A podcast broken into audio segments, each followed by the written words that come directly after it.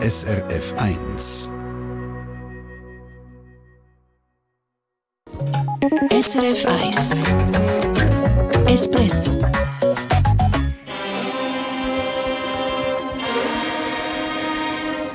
Ja, wir haben es heute vom Tatort hier im Konsumentenmagazin. Der ist scheint klimaschonend produziert. Das ist ein Green Code, dass man sagt, man versucht, den Tatort jetzt möglichst regional zu produzieren. Wie einen regionalen grünen Tatort geht, den Fall klären wir ein bisschen später. Und dann geht es nochmal um Taxifahrer zu Zürich, die vergeblich probieren, zu beweisen, dass sie Deutsch können. Nach unserem Beitrag hat sich ein ehemaliger Kantonsrat bei uns gemeldet, der sagt, das Problem könnte man zügig aus der Welt schaffen. Aber der Amtsschimmel, der hört nicht auf. Ich bin Martina Schneider. Guten Morgen. Als Taxifahrer im Kanton Zürich muss man seit Anfangsjahr einen neuen Taxiausweis haben. Zum den zu bekommen, muss man nachweisen, dass man gut Deutsch kann. Und die neue Regel bringt ein paar Taxifahrer schier zur Verzweiflung. Wie die beiden da. Mein Name ist Walti Müller, ich bin 57, bin in Horgen aufgewachsen mein Name ist Sigrist, bin im Tessin in der Schule und dann bei der Stadtpolizei Locarno vier Jahre gearbeitet. Dann bin ich zu der Gemeindepolizei Talwil und habe dort 17 Jahre lang gearbeitet. Sie hören es, beide reden perfekt Mundart, aber verzweifelt fast, um das zu beweisen. Über ihren absurden Hürdenlauf bei den Behörden haben wir letzte Woche hier im Espresso berichtet. Das Problem ist, beide haben kein offizielles Dokument mehr gefunden, wie ein Schulzeugnis zum Beispiel, wo beweist, dass sie gut Deutsch können. Sie haben aber am zuständigen Amt mehrere Dokumente eingeschickt, die zeigen, dass sie sehr wohl gut Deutsch können. Arbeitszeugnis zum Beispiel. Lässt das Amt nicht gelten, weil es so nicht in der Verordnung steht, sagen sie. Jetzt hat der eine Taxifahrer 250 Franken angeblättert für eine Deutschprüfung in einer Sprachschule, der andere 100 Franken für eine Bestätigung von der Schulverwaltung, dass er tatsächlich da in die Schule ist. Ein Bürokratie-Wahnsinn, finden die beiden. Ich verstehe es, wenn Sie jetzt jemand aus dem Ausland, wo da im Kanton Zürich Taxi fahren, dass man dort schaut, ob der Deutsch kann aber äh, jemand, der hier aufgewachsen wird, der offensichtlich einfach Deutsch kann, dass man dem noch so einen Steinweg leitet, das verstehe ich jetzt absolut nicht. Ja. Und nach dieser Taxiposse hat sich ein ehemaliger Kantonsrat bei uns gemeldet, der sagt, das Problem könnte man zügig aus der Welt schaffen, wenn man will.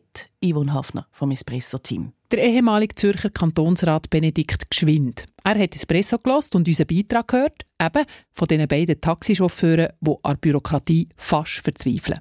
Er ist bis 2019 in Zürich für die SP im Parlament gesessen und ist damals dabei gewesen, um ein neues Taxigesetz gemacht hat. Dass man seit Anfang Jahr von Taxifahrern ein Minimum an Deutsch verlangt, findet er richtig. Wie bürokratisch der Regierungsrat Detail zum Nachweis darauf aber in Verordnung geregelt hat, nicht. Es geht darum, dass sich Fahrerinnen und Fahrer mit der Kundschaft können unterhalten können.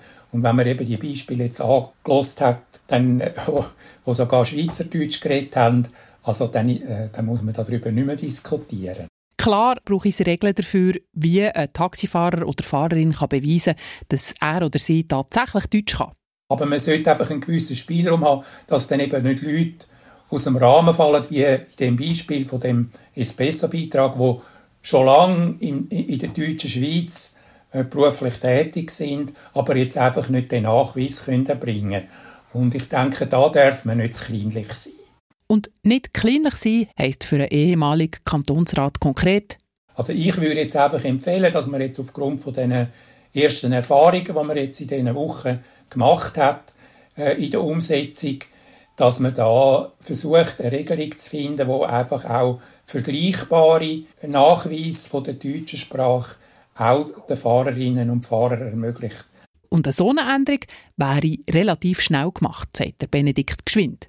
Der Regierungsrat kann die Verordnung jederzeit ändern. Das ist eine relativ äh, unbürokratische Sache. Also das ist etwas, wo in, in ein paar Monaten, also ich sage vielleicht in drei Monaten oder so, also relativ schnell umsetzbar. Ja, und was sagt die Zürcher Regierung zum Input vom ehemaligen Kantonsrat? Ein Sprecher der zuständigen Direktion schreibt uns, das stimme. Der Regierungsrat könnte die Verordnung relativ einfach anpassen. Aber die Antwort der Zürcher Regierung ist grob zusammengefasst die, Sie wollen an den heutigen Regeln nichts ändern. Der Amtsschimmel wiehert also weiter. Dass es auch weniger kleinlich geht, hat man derweil in NZZ lesen. In Zug und Bern zum Beispiel verlangen die Behörden von Taxifahrerinnen und Taxifahrern einfach genügende Kenntnis in Deutsch. Der Vorteil von so einer Formulierung, sie lässt den Spielraum offen für unbürokratische Entscheidungen. Es geht also auch anders. Und wenn Sie unseren Beitrag letzte Woche verpasst haben, was die beiden Taxifahrer alles probiert haben, um den Behörden zu beweisen, dass sie tatsächlich Deutsch können, können Sie natürlich nachlesen srf.ch-espresso. Wir sind mit dem Espresso, es ist 18 Minuten ab 8 Wenn auch Sie ab und zu einen gemütlichen Filmabend die machen, dann geht es Ihnen vielleicht so wie der Marlene Holdener aus Unteriberg, Kanton Schweiz. Ich habe einfach gesehen, dass ab und zu bei Filmen oben rechts eingeblendet ist, klimaneutral produziert. Und ich frage mich, was denn das genau heißt. Espresso? Aha, schlauer in die Woche. Ein Film, der klimafreundlich produziert ist, wie das soll gehen, das weiss mein Espresso-Kollege Stefan Wüttrich. Man sieht es zum Beispiel im Abspann vom Tatort. Dort steht dann klimaschonend produziert. Aber eben, was heißt denn das? Ich treffe mich mit der Gabriela De Gara. Sie ist bei uns beim SRF Leiterin vom Schweizer Tatort. Auch der lässt die Leute nachhaltiger sterben. Und damit das geht, für das müssen wir zuerst mal schauen, was sind denn eigentlich die Klimakiller bei so einer Filmproduktion. Das mache ich mit einem CO2-Rechner. Und man schaut dann dort in erster Linie, wo sind die sogenannten Hotspots, also wo haben wir am meisten Ausstoß und wo können wir vielleicht auch am meisten bewirken. Bei einem Film kommt nämlich ziemlich etwas zusammen. Da muss mal ganz viel Ausrüstung ans Filmset kommen, Scheinwerfer, Kulissenelement, Kabel und so weiter. Dann hat es natürlich auch viele Leute, die irgendwie anreisen müssen. Schauspieler, Statisten, Technik, Kameraleute, Regie. Da schaut man beim Schweizer Tatort zum Beispiel schon mal drauf, dass man, wenn möglich, Leute wählt, die einen kurzen Weg haben und man fordert sie einfach auf und manchmal gibt man ihnen auch in dem Sinn eine Hilfe mit Zugbillett oder so, dass sie einfach mit den öffentlichen Verkehrsmitteln arbeiten können. Und das gilt auch für weitere Distanzen. Jede Reise, die mit der Bahn in weniger als fünf Stunden kann gemacht werden kann, wird man aufgefordert, dass man das mit dem Zug zum Beispiel macht, anstatt dass man fliegt. Dass Leute von sehr weit weg kommen, das gäbe es beim Schweizer Tatort aber selten. So, wenn die Leute dann alle mal dort sind, dann müssen die ja auch etwas essen.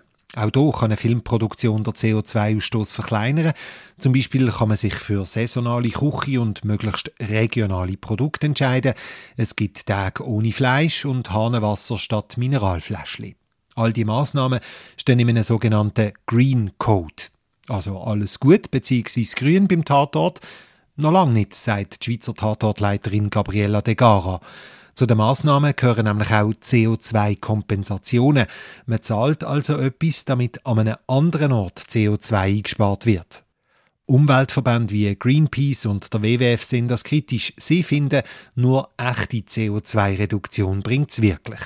Das weiß man natürlich auch beim Schweizer Tatort und ja, am Ziel sind wir noch nicht. Klar, das ferne Ziel ist natürlich wie ähm, auch politisch vorgesehen in der Schweiz, dass man klimaneutral wird, aber man hat jetzt einmal erreicht, haben wir mal jetzt ausgerechnet, dass wir jetzt etwa bei minus 20 Prozent sind.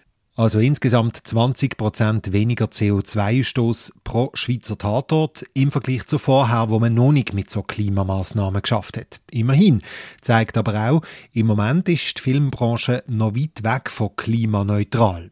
Aber das Green Filming, wie man dem unter anderem sagt, das Green Filming ist ein ziemliches Thema in der Branche. Es geht im Moment sogar in die Richtung, dass Fördergelder von dem abhängig gemacht werden. Die Zürcher Filmstiftung zum Beispiel führt im April Nachhaltigkeitsvorgaben ein. Grössere Filmproduktionen bekommen ab dann nur noch Geld, wenn sie die Nachhaltigkeitsvorgaben einhalten, sagt Geschäftsführerin Julia Kretli. Wir denken, dass der Klimawandel eine von unseren grossen Herausforderungen ist jetzt in unserer Zeit und dass die Kulturbranche da auch ihren Teil muss dazu beitragen muss, dass wir dem ein bisschen entgegenwirken können. Die Vorgaben sollen also einen Anreiz schaffen, dass Filmproduktionsfirmen von umdenken. Jetzt könnte man ein bisschen böse auch sagen, ist doch alles nur ein Tropfen auf einen heißen Stein, nur weil jetzt ein paar Leute vom Film ein bisschen weniger Fleisch essen und Haneburger statt Mineral trinken, das rettet die Welt nicht. Das ist ja wie auch die große Frage, die wir uns alle im Privaten wahrscheinlich auch häufig stellen. Bringt es denn wirklich etwas, wenn ich allein mich verändere?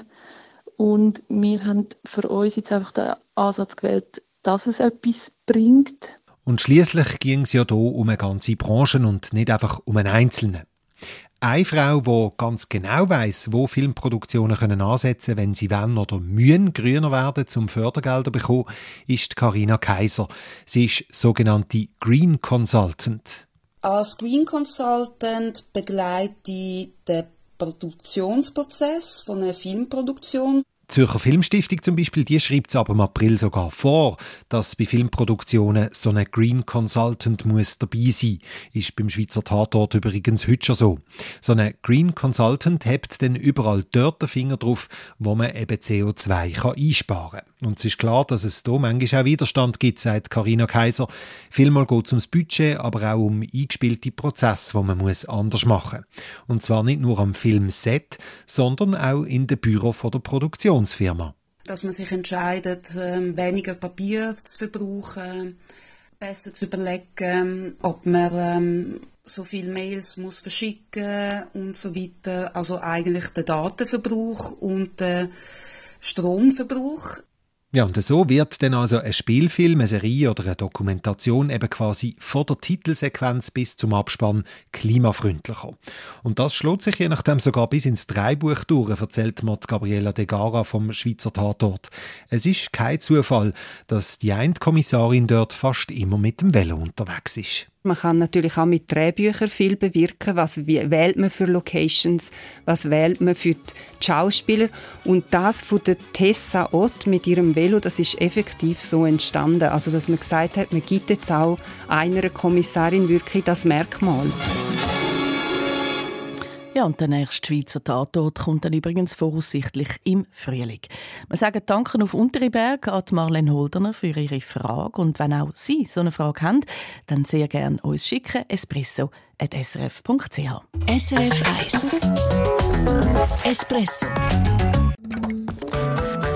Eine Sendung von SRF 1. Mehr Informationen und Podcasts auf srf1.ch.